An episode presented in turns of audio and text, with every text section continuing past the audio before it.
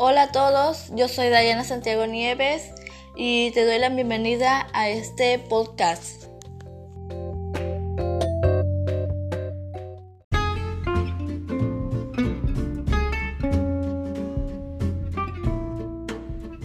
Tal vez te preguntas, ¿qué es lo que vamos a ver? ¿O qué es lo que vamos a escuchar? Bueno, para esta tarea estaré tocando el tema de los conflictos docentes y su relación con la ética profesional.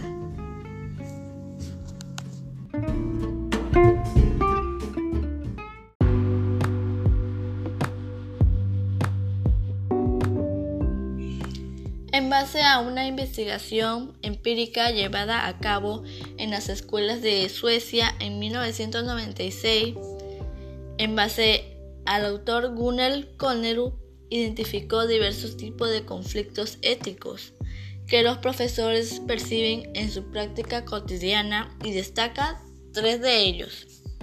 El primero, que dice que es el margen de libertad que el profesor debería reconocer en sus alumnos.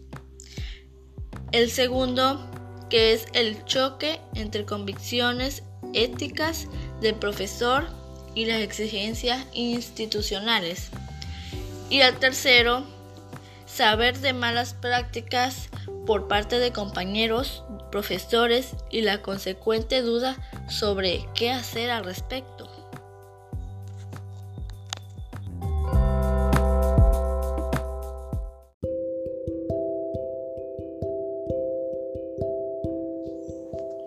En algunas ocasiones el profesor puede vivir algún grado de conflicto relacionado con los valores, con la institución también, donde trabaja en la medida que va expresando con mayor grado de libertad sus propias ideas y creencias acerca de cómo entender y llevar a cabo la profesión docente.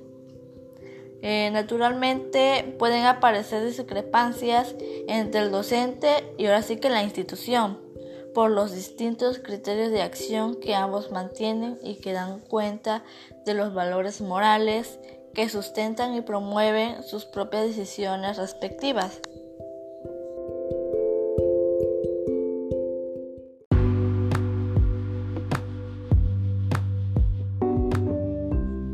El conflicto no arranca en la relación directa institución-profesor, sino en la relación del docente con sus alumnos y también lo que son las familias, en donde la institución no se mantendrá ajena o al margen de las formas de proceder del profesor, cuando tenga que ahora sí que resolver conflictos de valores, sea que susciten en el aula o fuera de ella.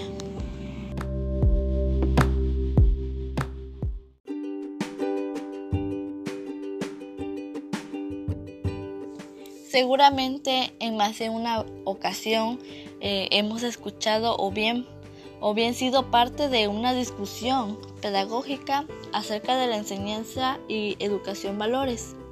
Eh, algunos docentes afirman que ambos escenarios pedagógicos son distintos y distantes, en la cual eh, cada docente enseñará una u otra según su especialidad.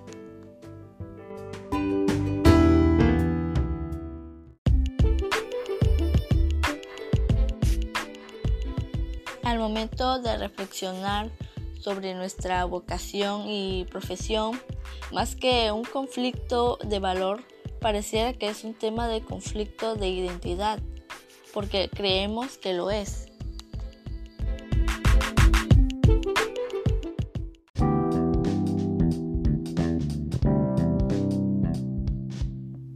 A nuestro parecer, eh, el problema aparece cuando comúnmente entendemos profesión y vocación como términos antagónicos o al menos distintos para identificar la particularidad de cada uno de ellos. Esto nos lleva fácilmente a identificar nuestra tarea, sea como una vocación o como una profesión, o es lo uno o es lo otro.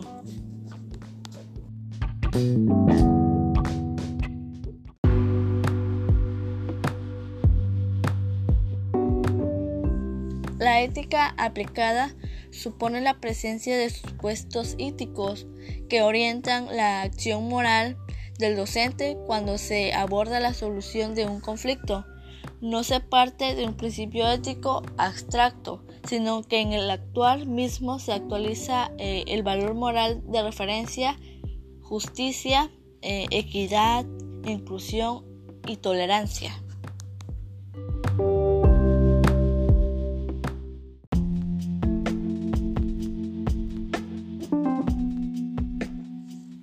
Para terminar, eh, es reiterativo el dilema que enfrentan los profesores entre la lealtad a los colegas y la expresión de problemas graves que algunos de ellos provocan en las aulas y en las instituciones educativas y que pueden tener consecuencias severas para los estudiantes.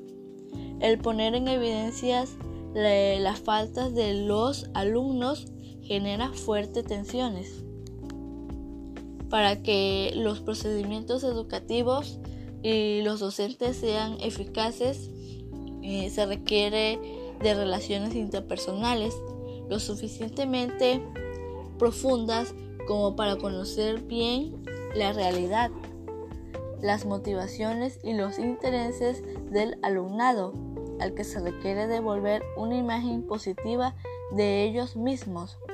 Y se necesita tiempo para que se establezcan relaciones de confianza.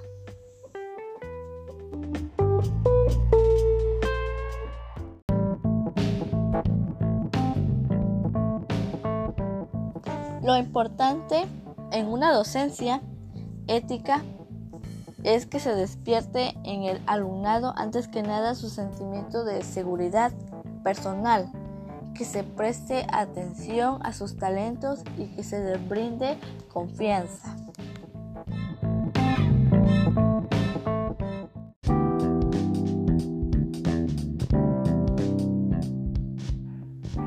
Bueno, eso fue todo y muchas gracias por escucharme. Les mando un saludo donde quiera que estén. Hasta luego.